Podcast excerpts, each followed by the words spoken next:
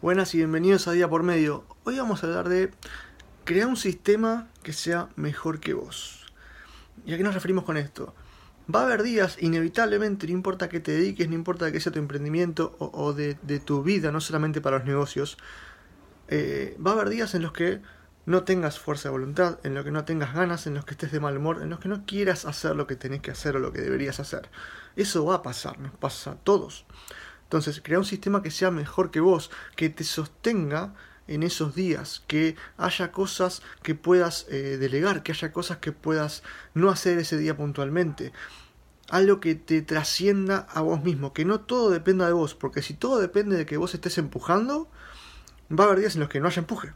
Y eso va a pasar, es inevitable. Entonces, que te trascienda a vos mismo, que tu sistema, que tu negocio te trascienda a vos, que no sea todo autoempleado, digamos.